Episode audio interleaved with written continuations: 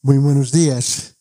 Vamos a comenzar este día y abrir nuestras Biblias en, en capítulo 6, por favor. En Romanos capítulo 6,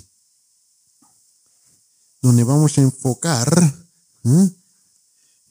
la tremenda diferencia entre la soberanía, la soberanía de Dios y la responsabilidad humana.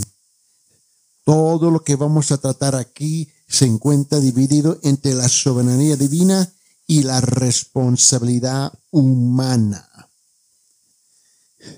Hay una tendencia en la iglesia posmoderna donde los creyentes se excusan bajo el término es que todos somos pecadores. La excusa que utilizan hasta que se respondele a él, a la verdad. So, note conmigo que aquí vamos a tratar hoy día verbos, verbos, verbos, verbos, verbos. Actuar, actuar, actuar. Debajo la responsabilidad humana.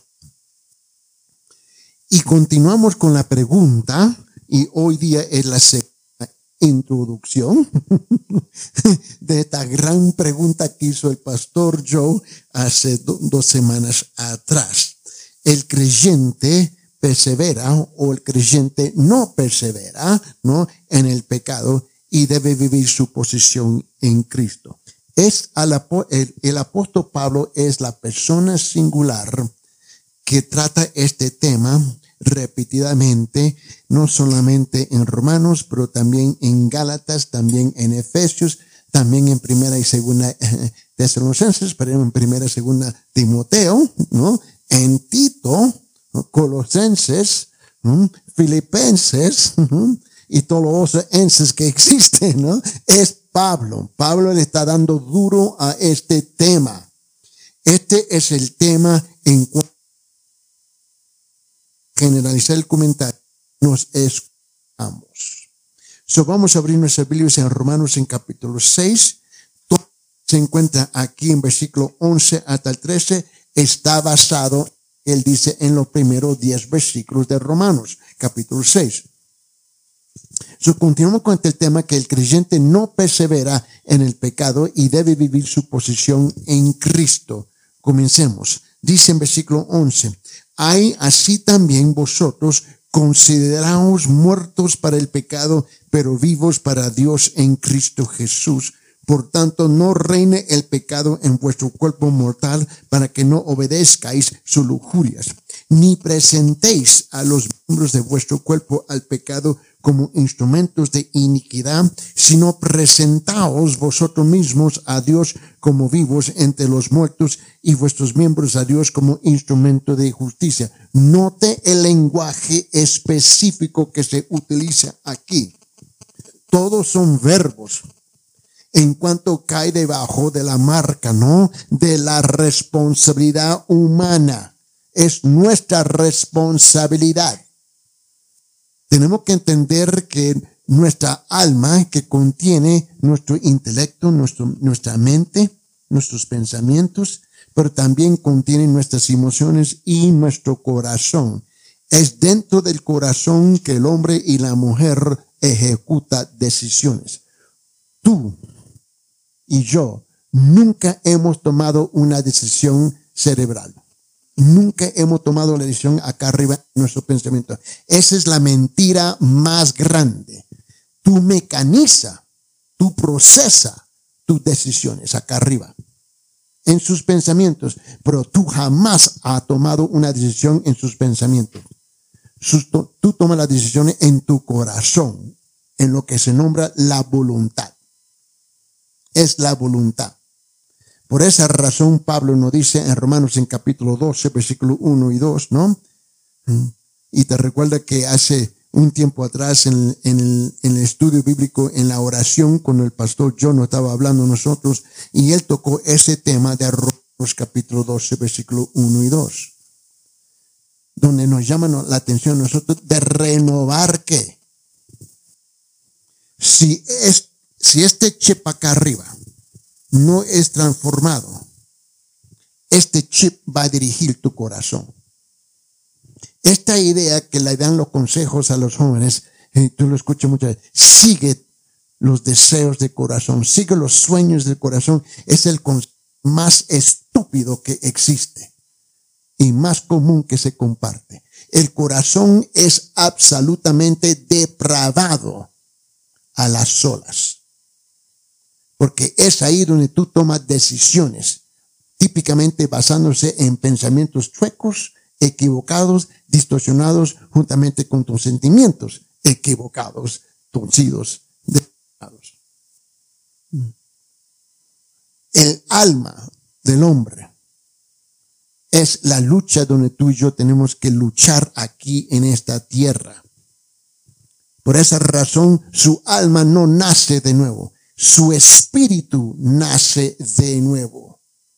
Es el espíritu que tiene que renovar nuestros pensamientos, nuestros sentimientos y dominar nuestros corazones, la voluntad. Pablo había comprendido esto. Él, y él, él habla un lenguaje que típicamente nosotros no utilizamos. Sobre, esto es lo que vamos a intentar de hacer aquí hoy día, ¿no? Es que es esto. Es que uno, el creyente se considera o se tiene a sí mismo como crucificado con Cristo. El poder está en tus manos si es que hemos nacido de nuevo. Dos, el creyente se considera o se tiene a sí mismo al pecado pero muerto al pecado, pero vivo para Cristo. Responsabilidad humana, responsabilidad humana. Usted ya está equipado, preparado, adestrado por Santo para poder, poder, poder lograr eso. Tres, el creyente no permite que el pecado reine en su cuerpo. Reinar y visitar son dos conceptos distintos. Cuatro, los creyentes no entregan sus miembros corporales como elementos de pecado. No solamente el cuerpo es esto, lo superficial, la carne. El cuerpo siempre contiene su alma, tus pensamientos, tus sentimientos y tu voluntad, tu corazón. La gente habla de la carne, la carne, la carne. No estamos hablando de una parilla estamos hablando que dentro de su carne, este, este cuerpo, lo que domina tu cuerpo, ¿eh? Es su pensamiento, sus sentimientos y tu corazón donde tú tomas decisiones. Sus pensamientos es donde tú mecanizas tus decisiones. Por ahí tú no lo tomas, lo tomas en tu corazón. ¿Mm? Cuatro. ¿Mm? Cinco, perdón. El creyente se entrega a Dios como aquellos que se han levantado de, la muerte y están rendidos a Dios. Y seis, el creyente entre miembros, ¿no? Corporales como instrumentos de justicia. Eso es lo que vamos a intentar descubrir aquí hoy día. Dije intentar, ¿no? Abre sus Biblias en San Lucas capítulo 9, por favor. Y note lo que dice aquí, donde vamos a invertir mucho tiempo en estos pasajes en San Lucas después de Romanos. Note lo que dice San Lucas. Estos son los requisitos del discipulado. Yo personalmente, calificar personalmente, para que no haya, pero para mí, miembro de una iglesia es la barata que tú puedes hacer. La cosa más barata que tú puedes hacer. Porque lo, el la membresía en ese hoy día es un concepto absolutamente barato. Cristo nunca buscó miembros para la iglesia. El discípulos. Los miembros son absolutamente baratos. Ellos están más que convencidos que ellos tienen derechos, derechos, derechos, derechos, derechos y que la iglesia le debe de servir a ellos y cumplir con todas, todas sus necesidades. Yo no sé dónde hemos sacado eso. Obviamente no estamos leyendo la misma Biblia. Miembro del cuerpo de Cristo es dar, dar, dar, servir, servir, servir, crecer, madurar, crecer, madurar. Pero la iglesia postmoderna, ay de mí. Ore por mí. Dame de comer dame la ropa, donde hemos sacado y distorsionado Mateo capítulo 25 y lo hemos sacado afuera de su contexto completo porque Mateo capítulo 5, cuando estaba desnudo, ¿qué hiciste? ¿Mm? Lo vistió, ¿no? ¿Tenía hambre? ¿Qué, qué, hiciste? Ese capítulo, Mateo capítulo 24, 25, pertenece a la segunda venida de Cristo, no a la era presente de la iglesia. Pero sí debemos de ayudar a nuestro prójimo. Seguro que sí. El problema es que ayudamos y ayudamos y lo tenemos mantenido y engreído. Deje de ayudarlo y se va de la iglesia. Pero si tú me vas a pagar la renta, Ángel, gloria, págame la renta. ¿Qué quiere que haga? que venga a asistir contigo, escucharte, dirigir el culto cada domingo, chévere, yo lo hago. Mientras que tú me pagas la renta, mientras que tú me lo pagas, chévere. Pero discípulos entienden que toda su vida, su existencia, su propósito es de servir y dar y sacrificar. Ese es el discípulo en la Biblia. Ahora, el discípulo en la iglesia es otra cosa. Son los requisitos del discipulado bíblico. San Lucas capítulo 9, versículo 23 hasta 27. Y decía a todos, Cristo está hablando, si uno quiere venir en pos de mí, ¿y a quién se estaba dirigiendo? A los creyentes en ese momento, ¿no? A sus discípulos, ¿no? Y no se olvide que para esta época, en la cronología del ministerio de Cristo ya había más de 500 seguidores creyentes de Cristo. Si alguno quiere venir en pos de mí, niéguese a sí mismo, tome su cruz cada día y sígame. Porque que quiera salvar su vida la perderá, pero el que pierde su vida por causa de mí, ese la salvará. Pues de qué le sirve a un hombre haber ganado el mundo entero si él mismo se destruye o se pierde. Porque el que se avergüence de mí y de mis palabras, de éste se avergonzará el Hijo del Hombre cuando venga en su gloria la del Padre y la de los santos ángeles. Pero de verdad os digo que hay algunos de los que están aquí que no probarán la muerte hasta que vean el reino de Dios. So, Cristo es la primera persona, ¿no? Y la única persona, primera y la única, que introduce dos cruces. Cuando hablo de iglesias, se quedan ahí mirándome como si tengo dos cabezas, ¿no? Soy cabezón, pero no tengo dos cabezas. Cristo introduce la segunda cruz en cuanto nosotros en nuestra vida cotidiana. Cuando Él dice, toma, tome su cruz cada día. Él ya tomó la suya y murió por nosotros por nosotros. Ahora, mira bien. Noten la introducción. Jesús iba a llevar a la, cruz a favor del hombre, ¿no? Acababa de discutir esto con sus discípulos. Eso es lo que él dijo en San Lucas capítulo 9, versículo 22, ¿no? Por favor, Don y léeme versículo 22, San Lucas capítulo 9. 22.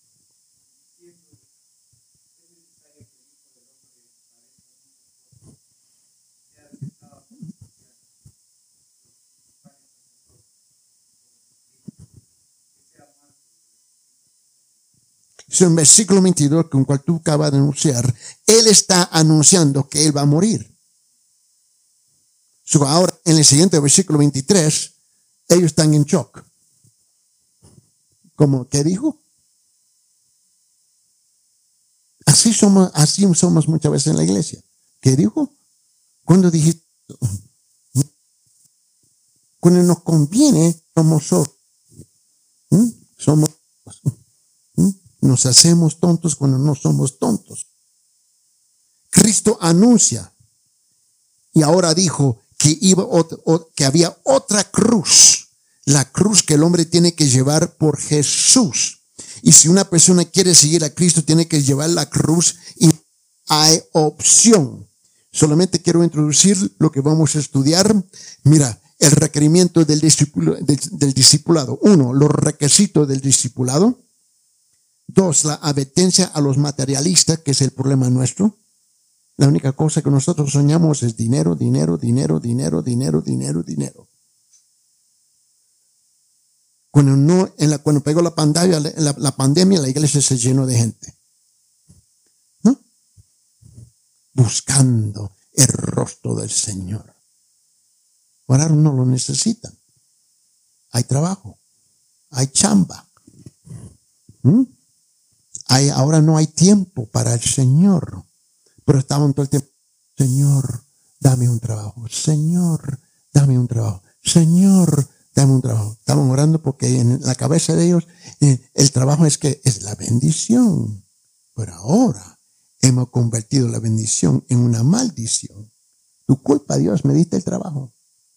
No puedo servir, no puedo orar, no puedo ir a la iglesia, no puedo hacer esto, no Así no es, o estoy mintiendo. Y por todos que están trabajando, ¿por qué no aumenta las ofrendas en la iglesia? Mm.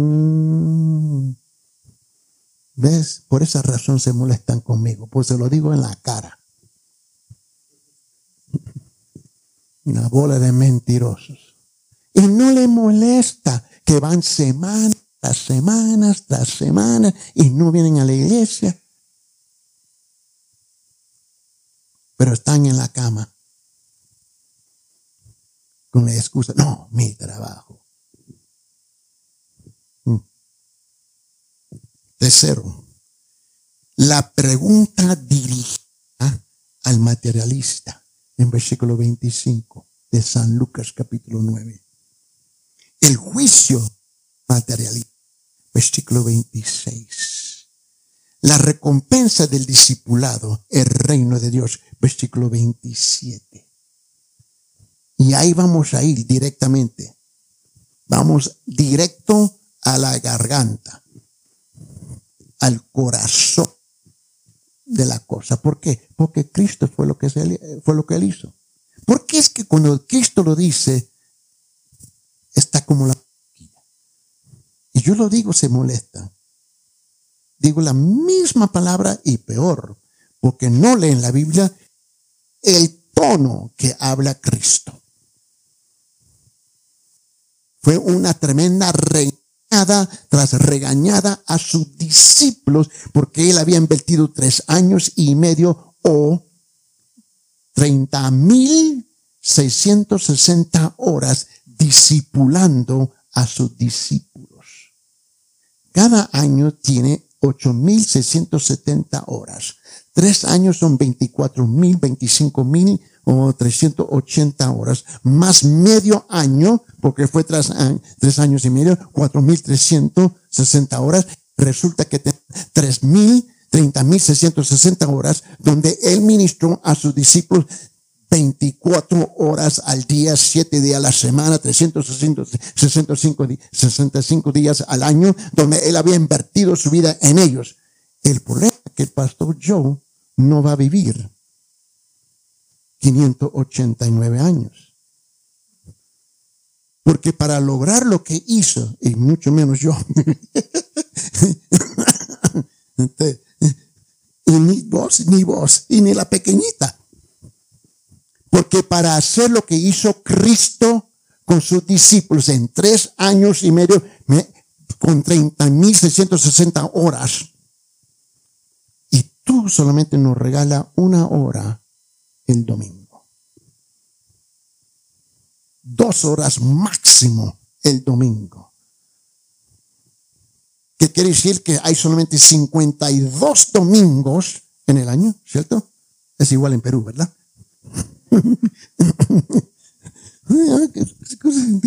Estoy preguntando, ¿no? a ver, saca la pluma. 52 domingos por dos horas son 104 horas en todo el bendito año que este bendito pueblo le regala a Dios. Que representa 0,000 0.018 porcentaje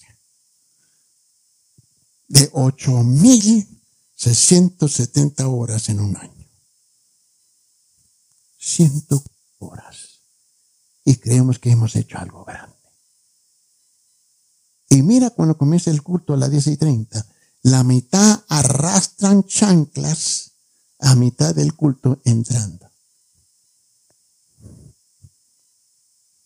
¿Estoy mintiendo? ¿Ves? Me estoy ganando amigos otra vez.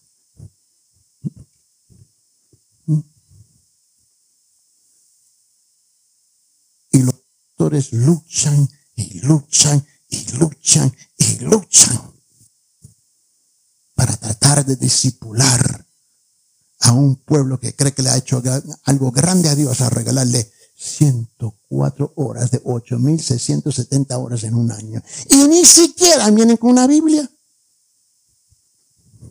Se la tienen que prestar. ¿Acaso no tenemos vergüenza? Fíjese bien conmigo, por favor. Si le tiene que regalar las benditas escrituras, se la tiene que prestar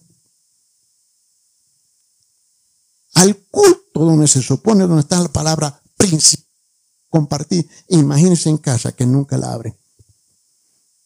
Y si la abren, se levanta un gran polvo y ellos creen que están en la presencia de la gloria de Dios.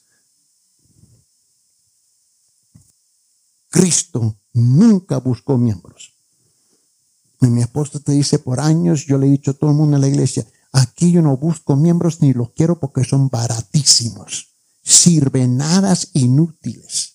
Lo que busco son discípulos. Y Cristo le dio boca arriba al mundo con doce discípulos. Y los pastores quieren llenar el templo con cuerpos calientes inútiles, creyendo que si tú tienes una iglesia llena de gente, que van a hacer algo grande. No van a hacer nada. Porque ahora tú tienes que servirle a todos los engreídos. Le tiene que dar de comer, le tiene que dar de esto, lo tiene que entretener, tiene un programa para los niños, un programa para los jóvenes, un programa para los solteros. Estoy mintiendo. Ahora tenemos que mantenerlos engreídos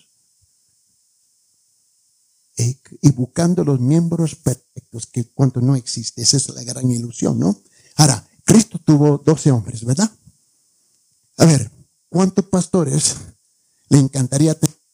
Una iglesia de 100 Pedros. Pedros.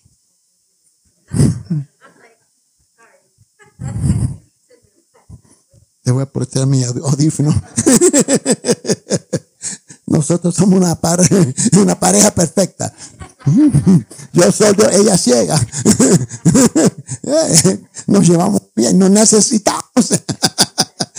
Pero mira bien, para que se pregunta, ¿cuántos de ustedes quieren 100 Pedros? 100 Tomases.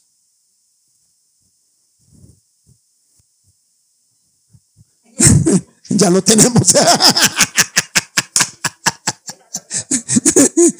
100 Mateos, ladrones legales. Ah, ya lo tenemos, ¿verdad? ¿Verdad?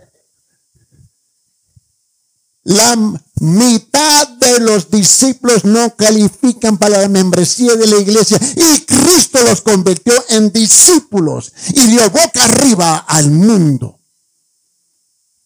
Y nosotros que somos los grandes santurones perfectos, hacemos absolutamente nada solamente por calentar las bancas. Pero no preocupéis, te doy, te, te advierto de antemano. Estaba tomando café con el otro día con el pastor Joe y le dije, la escuela dominical es el brazo del evangelismo de la iglesia. Tú prepárate, porque lo voy a llevar. O si no, renuncia a su membresía.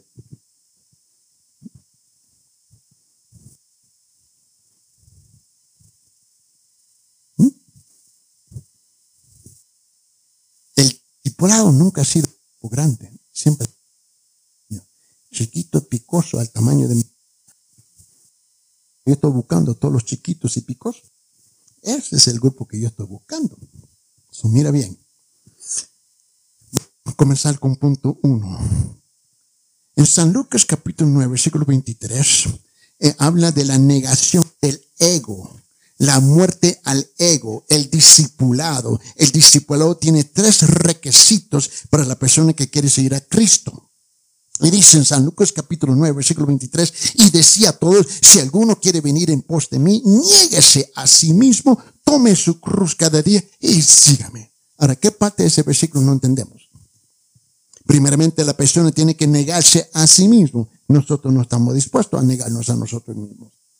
Por eso ese requisito.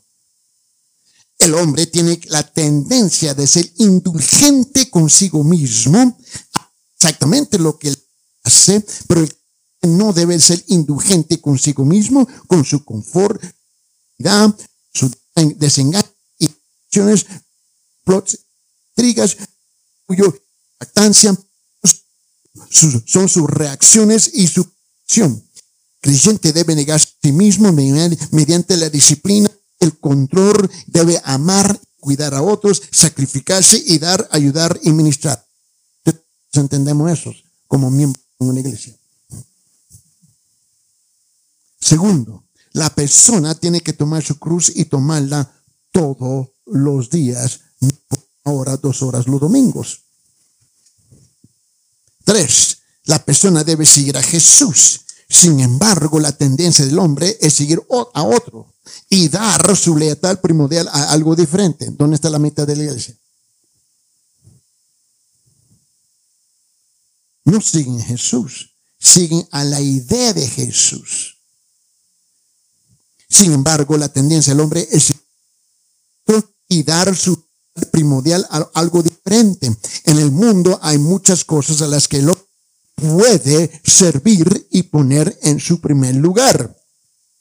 So, regresamos un poquito más a fondo del estudio aquí, versículo 23 de San Lucas capítulo 9, y si alguno quiere venir en pos de mí, nieguese a sí mismo, tome su cruz cada día y sígame.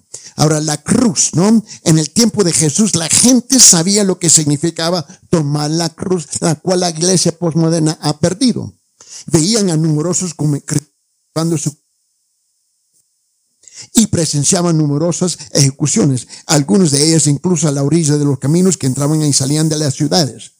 No existía joyería, prendas, prenditas de oro, de plata, y que alguien se pone una cadena y cargue una cruz. Ningún creyente en el primer siglo hubiera pensado hacer algo.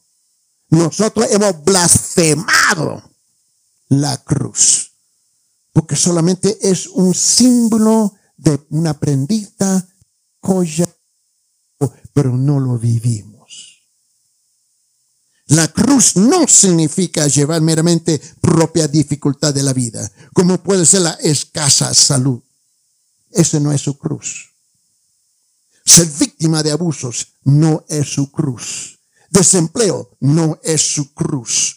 Padres inválidos no es su cruz. Un cónyuge incrédulo, su esposo, su esposo que es un incrédulo, esto no es su cruz.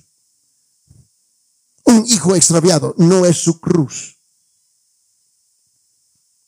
La cruz siempre es instrumento de muerte, siempre de muerte, no simplemente un objeto para llevar y, cargar. El cristiano debe morir mental y activamente, debe negarse diariamente a, a, sí mismo. Debe dejar que la mente de Cristo llene sus pensamientos cada día y debe humillarse cada día al punto de la muerte.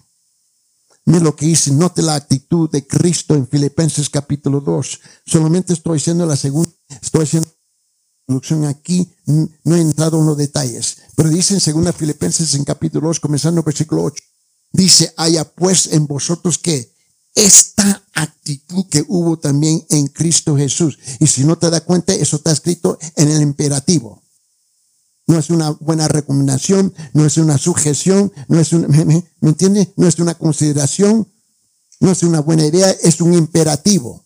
Cuando él dice, ah, pues en vosotros esta actitud que hubo también en Cristo, cual aunque existía en de Dios, no consideró hacer igual a Dios como algo a que aferrarse, sino que se despojó a sí mismo tomando forma de siervo donde Él deja atrás en la mano diestra del Padre Celestial en su trono, en, sobre su propio trono. Él, deja, se despoja de su majestad, se despoja de su gloria, se despoja de todos sus derechos divinos. Y lo el trono para entrar, intervenir en la historia humana, naciendo de la Virgen María. Y dice, sino que se despojó a sí mismo, tomando forma de siervo, haciéndose de los hombres y hallándose en forma de hombre, se humilló a sí mismo, haciéndose obediente hasta la muerte y muerte. En 2 Corintios, note lo que dice el apóstol Pablo, capítulo 10, versículo 3 al 5, donde nos habla a nosotros que nosotros no militamos, nosotros no luchamos en la carne. Dice en versículo 3, pues aunque andamos en la carne, no luchamos según la carne, porque las armas de nuestra contienda no son canales, sino Dios destrucción de fortalezas, de especulaciones, y a nosotros nos encanta especulaciones, ¿no? Y dice, y todo razonamiento activo se levanta del conocimiento de Dios y poniendo todo pensamiento en cautiverio la obediencia a, de Cristo. Ahora, si tú te fijas en el versículo 5, es imposible ah, llevar a cabo pensamientos en cautiverio si el corazón nosotros, nuestro no está dominado por la palabra. Debe dar muerte a su voluntad. Este, el corazón. El corazón nos engaña. Dice, debe dar muerte a su voluntad, debe dar muerte a sus deseos, debe dar muerte a sus necesidades y debe dar muerte a sus ambiciones, sus sueños y aspiraciones. En cambio, debe seguir a Jesús y hacer su voluntad de todo el día. Note que esto no es una conducta negativa o pasiva. La vida cristiana es activa no pasiva. Requiere un comportamiento positivo, activo de la voluntad, de la negación del ego, de tomar la propia cruz y seguir a Cristo.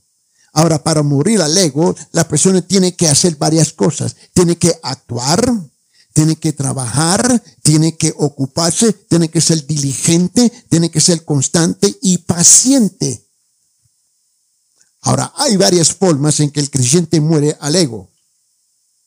Y la expresa de la y él, y Pablo lo expresa de una manera más clara. Aquí vamos a regresar a Romanos capítulo 6, donde él nos dice en versículo 11 y 13, dice, así también, subrayar, así también. Vosotros consideraos, subrayar, consideraos, muertos para, para el pecado, pero vivos para Dios en Cristo Jesús por tanto, no reine, subrayar, no reine el pecado en vuestro cuerpo mortal para que no, para que no obedezcáis. Subrayar, no obedezcáis sus lujurias. Ni presentéis los miembros de vuestro cuerpo, subrayar, ni presentéis de vuestro cuerpo al pecado como instrumentos de iniquidad, sino presentaos, subrayar, presentaos vosotros mismos a Dios como vivos de entre los muertos y vuestros miembros a Dios como instrumentos de Dios, de, justicia. Note la primera parte. Número uno, el creyente se considera o se tiene a sí mismo como crucificado con Cristo. Subrayar, considera. Se tiene a sí mismo, subrayar. Esto es lo que vamos a estudiar en estas próximas semanas. Vamos a tratar verbo tras verbo, tras verbo, tras verbo. Dios nunca te hace algo que tú no puedes hacer. Pero la mayor parte dice, pero es imposible. No, no, no, no. Esa es tu excusa. Por eso Cristo utilizó la palabra, el que, el que quiere venir en pos de mí, el que quiere venir en pos de mí, en, en Lucas 9, 23, ¿te recuerdas? El que quiere, porque Él conoce el corazón nuestro. Muchas veces que digo, le digo al pastor, el pastor es que no puedo. No, es que yo no quiero. Pero no quiero decir que no quiero, le digo no puedo. ¿No? Por esa razón nosotros levantamos las tres banderas más famosas que existen en el mundo, ¿no? de la pereza del cristianismo. ¿eh? No hay, no tengo y no puedo. ¿Verdad? No hay, no tengo y no puedo. Por si yo quiero poner un negocio aquí en Cusco, voy a comprarme y ponerme un puesto pequeñito de vender helados. Porque todo el mundo come helado. No hay Perú, los cunqueños se están muriendo de hambre, pero vete donde vende helado y las filas largas. Por favor, dejemos de mentir tanto. Pero nos hemos acomodado, nos hemos vestido, nos hemos abrigado con la mentira tanto que estamos convencidos que es una verdad. Él dice, el creyente número uno se considera, se tiene a sí mismo como crucificado con Cristo. Note la primera parte de Romanos capítulo 6, versículo 11. La primera parte dice, así también vosotros consideraos, así también. Es el mismo que se usa, por tanto, por lo tanto, sin embargo. Aún así, requiere una acción de nuestra parte. Dice, así también vosotros consideraos muertos para el pecado, pero vivos para Dios en Cristo Jesús. Note lo que dice en el siguiente Romanos capítulo 6, versículo 6. Sabiendo esto, subrayar, sabiendo esto, sabiendo aquí no es la palabra intelectual. Esta es una palabra de contabilidad. Dice, sabiendo esto, que nuestro viejo hombre fue crucificado con él ¿Sí o no? 50%, 80%, 90%. ¿Qué porcentaje de su viejo hombre fue crucificado? ¿Mm? Por eso se levanta cada mañana, ¿no? Dice, sabiendo esto, que nuestro viejo hombre fue crucificado con él, ¿para qué? ¿En qué propósito? Para que nuestro cuerpo de pecado, que incluye mente, sentimientos, corazón, fuera destruido a fin de que ya no seamos esclavos del pecado. Nosotros elegimos, escogimos, decidimos, buscamos, regresamos al pecado. Y le echamos la culpa al diablo. Yo no estoy aquí para defender el diablo tampoco. ¿Qué el diablo? No, vos decidiste. Te encanta el sentimiento del placer del pecado. Y lo que dice en Gálatas capítulo 2, versículo 20. Pablo dice, ciclo muy citado, muy conocido y muy, y muy pisoteado como Juan 3:16. Dice, con Cristo he sido crucificado. Ya no soy yo el que vive. ¿Te recuerdas la pregunta que le hice varias semanas atrás? ¿Quién vive su cristianismo? Yo. No, hombre. Tú nunca lo has vivido y nunca lo vas a vivir. Si fuera así, quiere decir que el Espíritu Santo no mora en ti. Cristo no pagó el precio de sus pecados, ¿no? So, él dice, con Cristo crucificado ya no soy el que vive, sino que Cristo que vive en mí y la vida que ahora, hoy, presente, continúo, vivo en la carne, la vivo por fe, el cual me amó y se entregó a sí mismo, se entregó en la misma palabra que se utiliza para nosotros de entregar. Y en Gálatas 5:24, que son de Cristo, ¿cuántos son de Cristo? Hay una diferencia entre ser los que Cristo que son de la iglesia cristiana de la gracia. Tremenda diferencia. Las dos cosas no son igual. ¿No? ¿Acaso no lo hemos visto aquí en la iglesia? ¿Cuánto que dijeron somos de Cristo y, se, y han abandonado la iglesia? Yo no sé por qué tenemos un problema de ser honestos.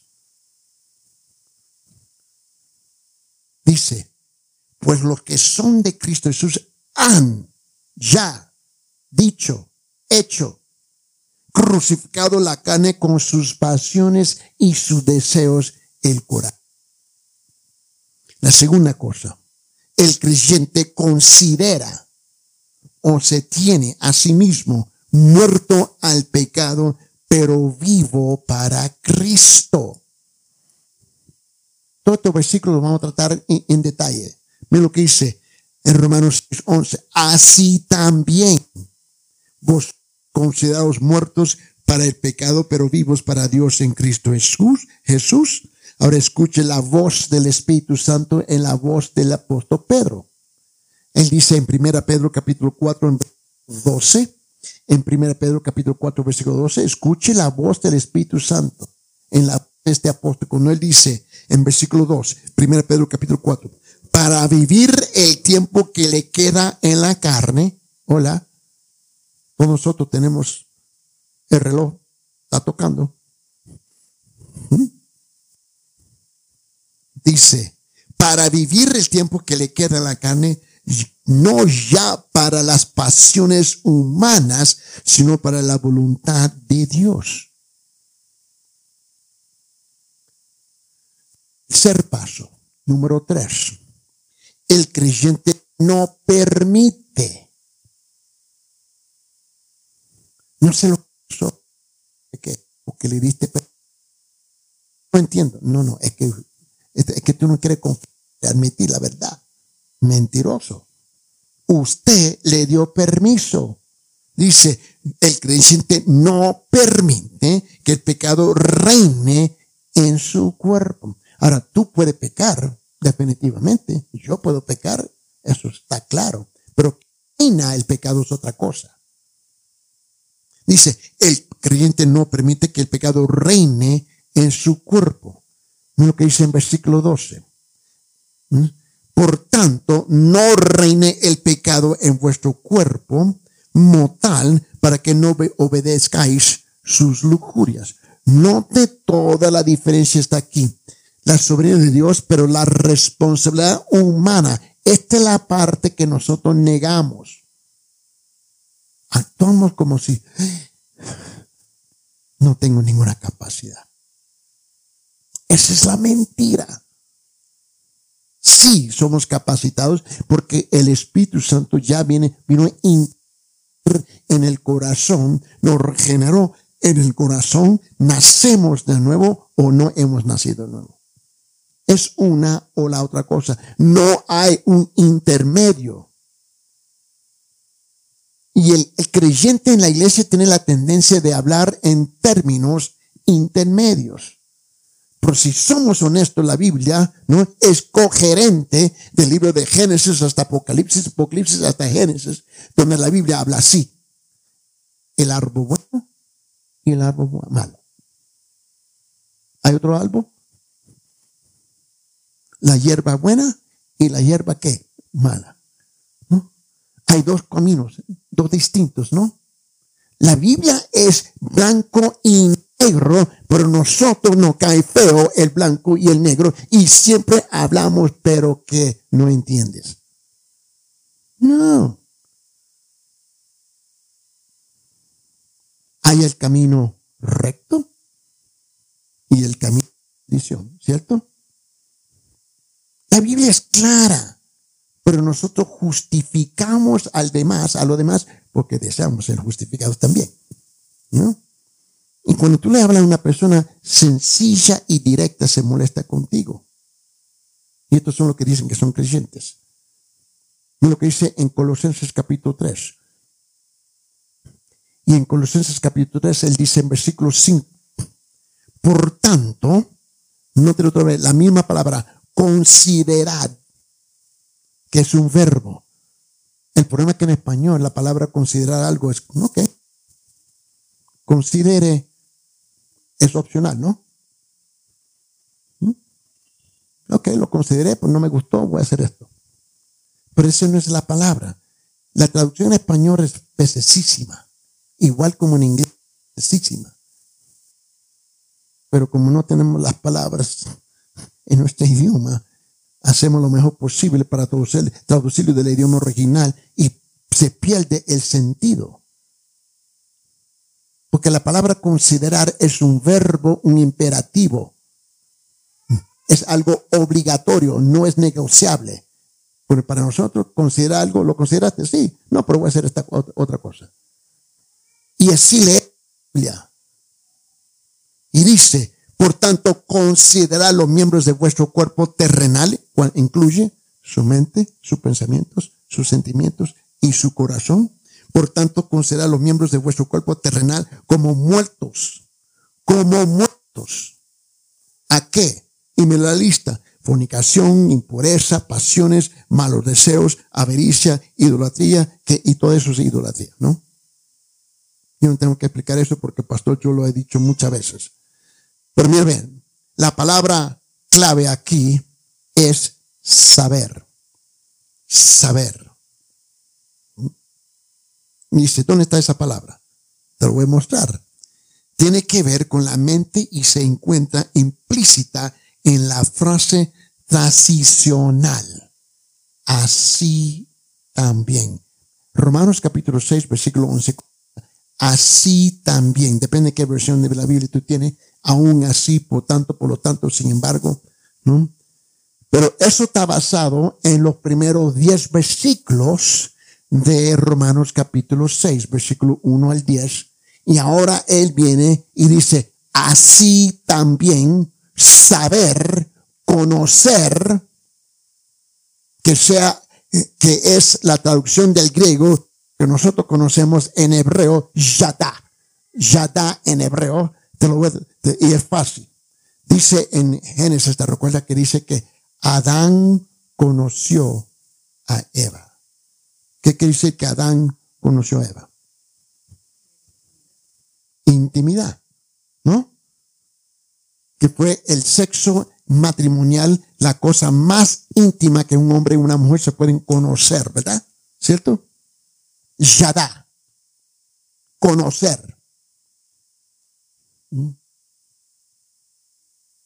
Es lo que e, ese es el concepto que tenemos en el Nuevo Testamento en griego aquí. Saber. Pero en español, ¿no? Como en inglés, eh, saber algo y conocer algo no son dos conceptos distintos. Vos sabes de la hermana fulana, del hermano fulano, sí. Alguien me dice, Alguien me viene y me dice, ¿conoce mi esposa? No, varón, yo no conozco tu esposa. Yo sé de ella, pero no la conozco. Y se me queda mirando, ¿cómo? ¿Me entiende? Tú vas a hablar gramáticamente bien, ¿no? Pero como, y el problema es que cuando tú intercambias un término con otro término, la tendencia es intercambiar los conceptos. Y tenemos malos, malos hábitos de hacer eso. Y la palabra aquí es la palabra conocer. Así también, esta es una, una frase transicional de los primeros 10 versículos de Romanos capítulo 6 y nos lleva ahora al versículo 11, 12, 13, 14. Ahora tenemos que actuar, actuar, actuar, actuar, actuar versículo 1 al 10 está en la aula, aprendiendo, aprendiendo. Ahora tiene que aplicar, aplicar, aplicar, aplicar. So él dice, la primera palabra clave es saber, tiene que ver con la mente y se encuentra implícita en la frase transicional así también. Ahora, esas dos palabras son cruciales para la explicación de Pablo porque se refieren a las verdades que él acaba de dar en los primeros diez versículos de capítulo 6 de Romanos.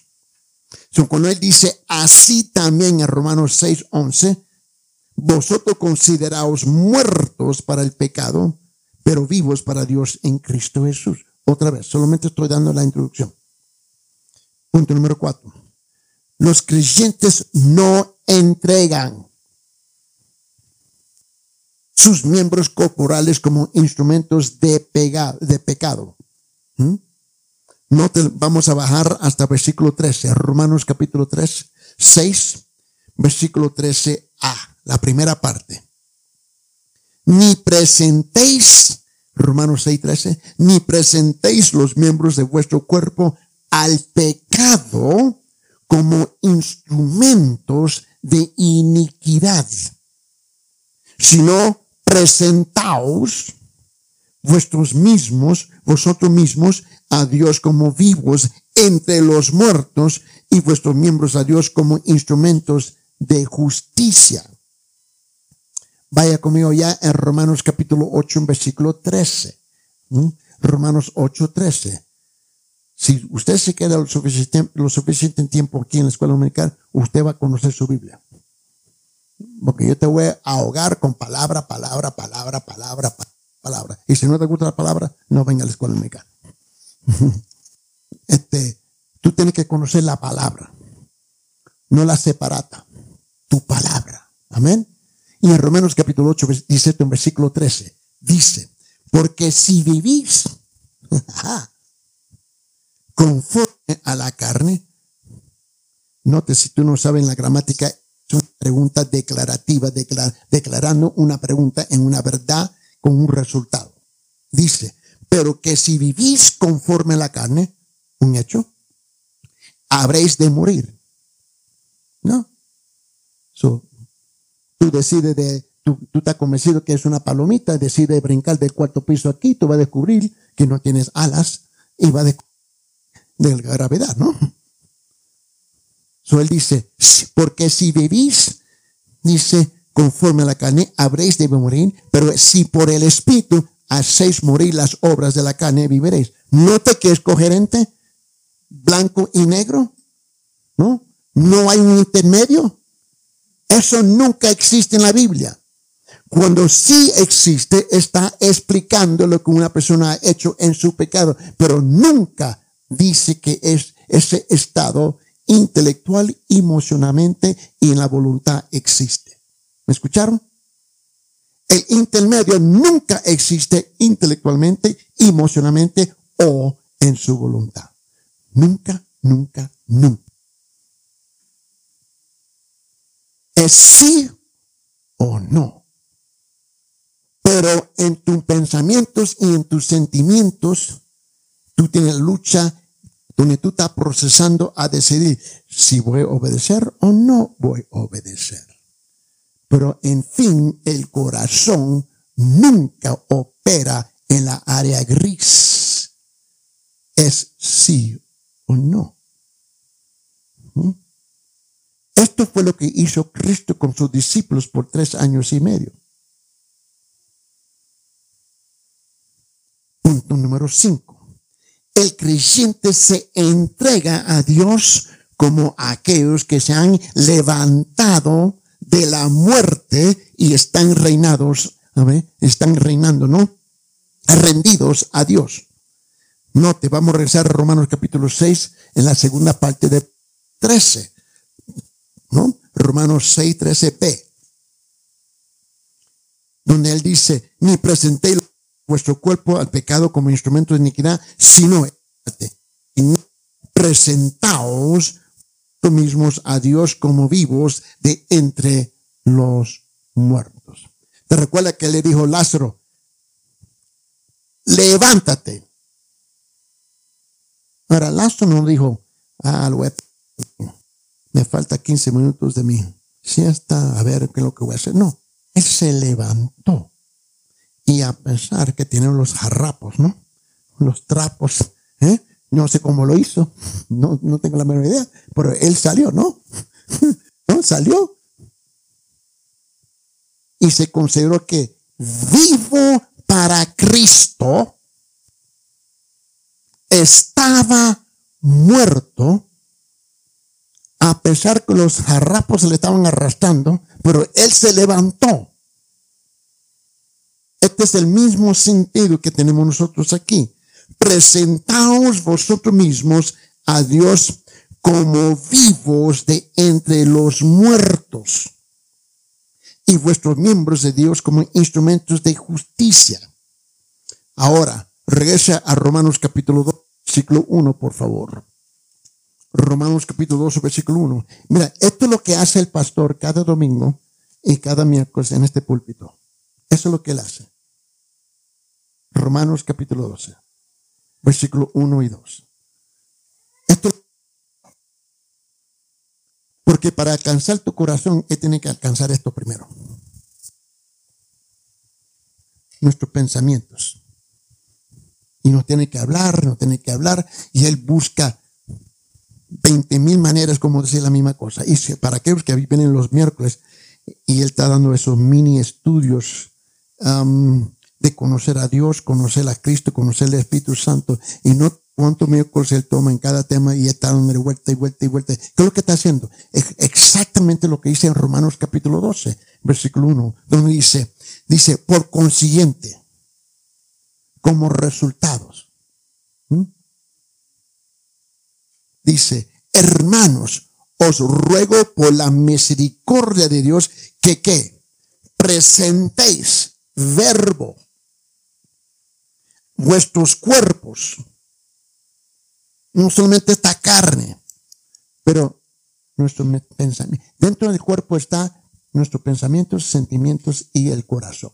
Y dice, por, presentéis vuestros cuerpos como sacrificio vivo y santo, aceptable a Dios, que es vuestro culto racional, implícitamente dice santo y aceptable, que ya tú conoces lo que es santo y aceptable. Uno no puede decir, yo soy ignorante. ¿Quién aquí no sabe entre bien y el mal? Todos sabemos eso. ¿Mm?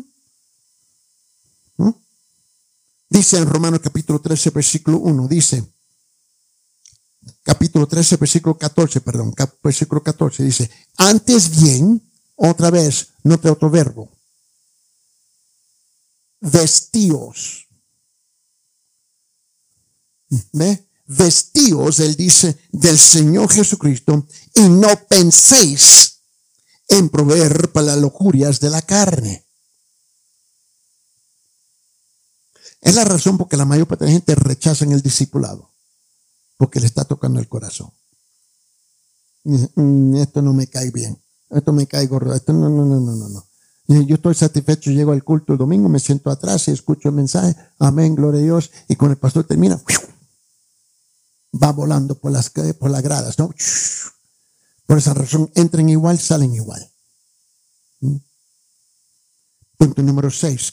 El Cristo entrega sus miembros corporales como instrumentos de justicia. La palabra es él, yo puse la, pero es él. Aquí no estamos afeminados, ¿no? El creyente entrega sus miembros, ¿no? corporales como instrumentos de justicia. Ahora note la tercera parte de Romanos capítulo 6, versículo 13, punto C.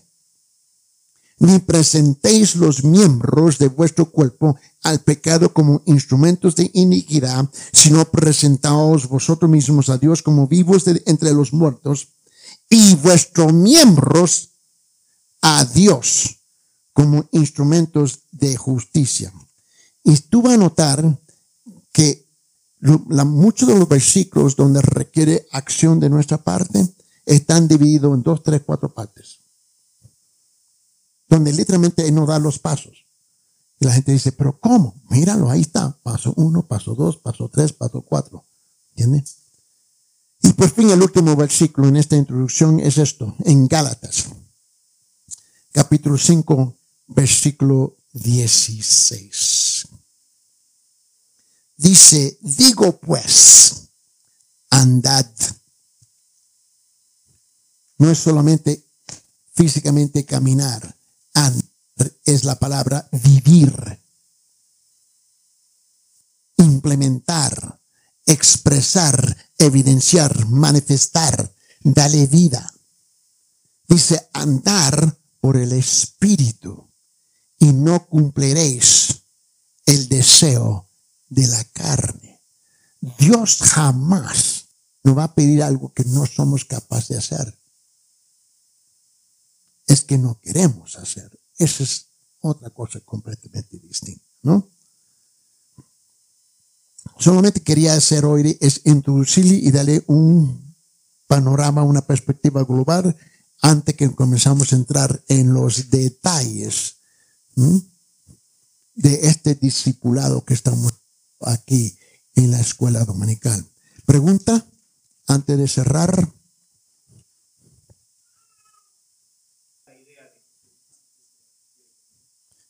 Eh, la pregunta es, eh, la diferencia entre seguir a Jesús y no seguir la idea de Jesús, ¿correcto? Más o menos en la pregunta. ¿Mm? Me acordé.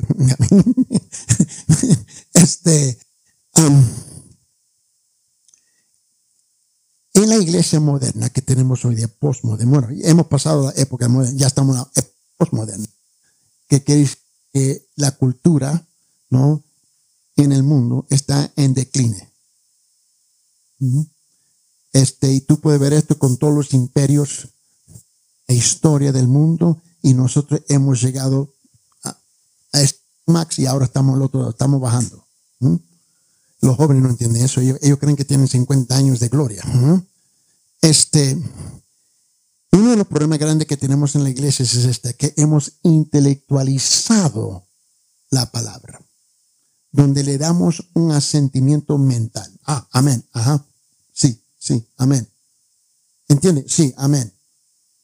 Donde utilizamos la versión español consideración. Muchos en las religiones, en las denominaciones, le dan el asentimiento mental a idea de Jesús, pero no lo aplican.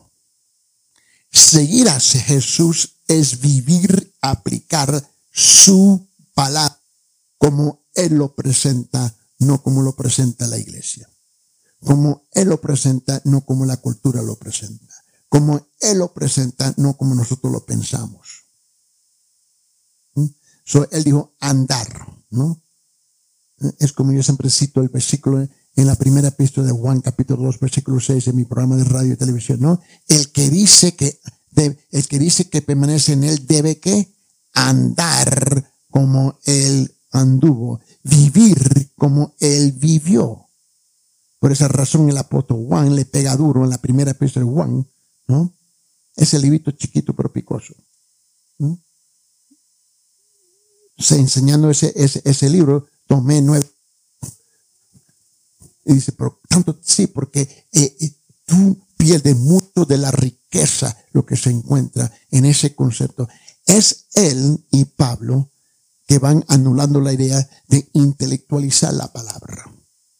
¿Cuánta gente vienen y pueden citar un versículo aquí, pero no lo viven? ¿Entiende? Ese es el problema, que seguimos la idea de Cristo pero no seguimos la persona de Cristo.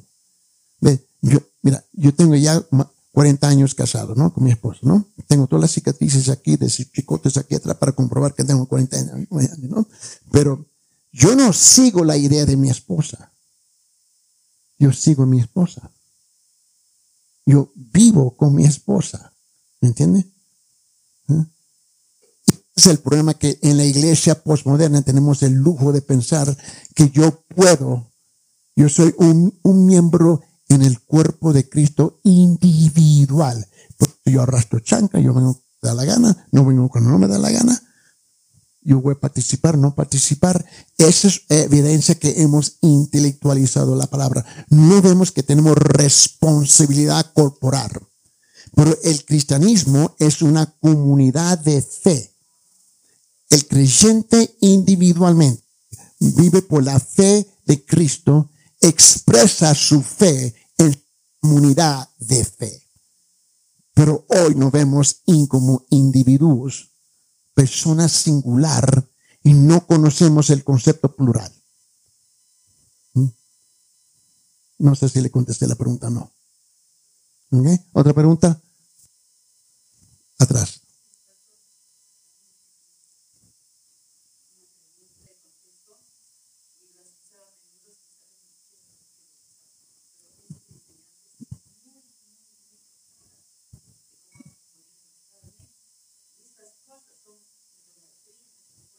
Sí, eh, mira, una, hay una cosa que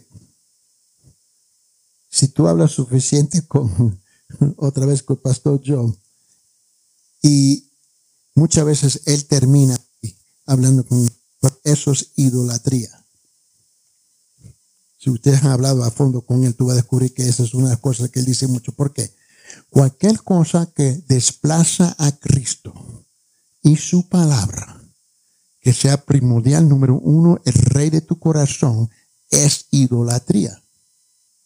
tú puedes comer. Mira, muchos cristianos creen que eh, la idolatría es solamente no tengo una estatua, ¿no? De la Virgen María, ¿no? O de quién sabe qué. ¿Qué es lo que tú siempre me dices? Pacha, ¿qué, qué? Pachamama, ¿cómo es que tú me dices todo el tiempo? Mamá Pacha, qué sé yo, qué sé yo, qué, qué, qué, qué, qué, este, mira,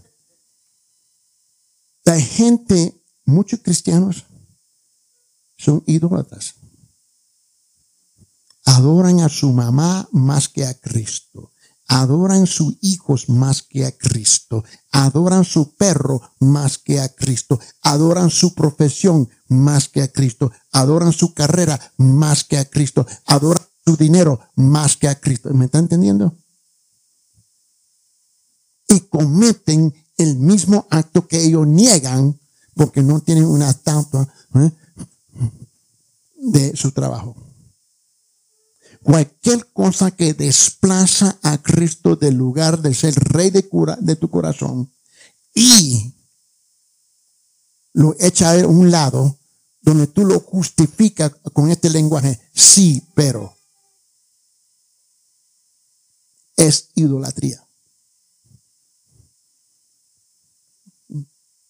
Y eso es lo que habla Pablo aquí. Y eso es, común dentro del cuerpo de Cristo o en la iglesia. Pero se creen que también porque ya no tienen ídolos montados en su casa. No, lo tienen montado en sus corazones. ¿Mm? Vamos a concluir aquí. Señor Padre, gracias una vez más por darnos la oportunidad de, Señor, enfrentados con tu palabra, con tu verdad, Señor. Padre, yo oro que este grupo que se encuentra aquí hoy día sea el grupo en núcleo que levanta esta iglesia con la palabra del Señor, no con la idea de la palabra, pero con la palabra del Señor. Ahora, Señor, te pido que abre nuestros corazones, prepare nuestros corazones para la predicación, la administración y la administración de esta palabra que vendrá en un, en momentos a nuestros corazones que podemos alabar y adorar con corazones, Señor, limpios, Señor, y sin carga en la presencia suya. En el nombre de Jesucristo. Amén. Dios lo bendiga.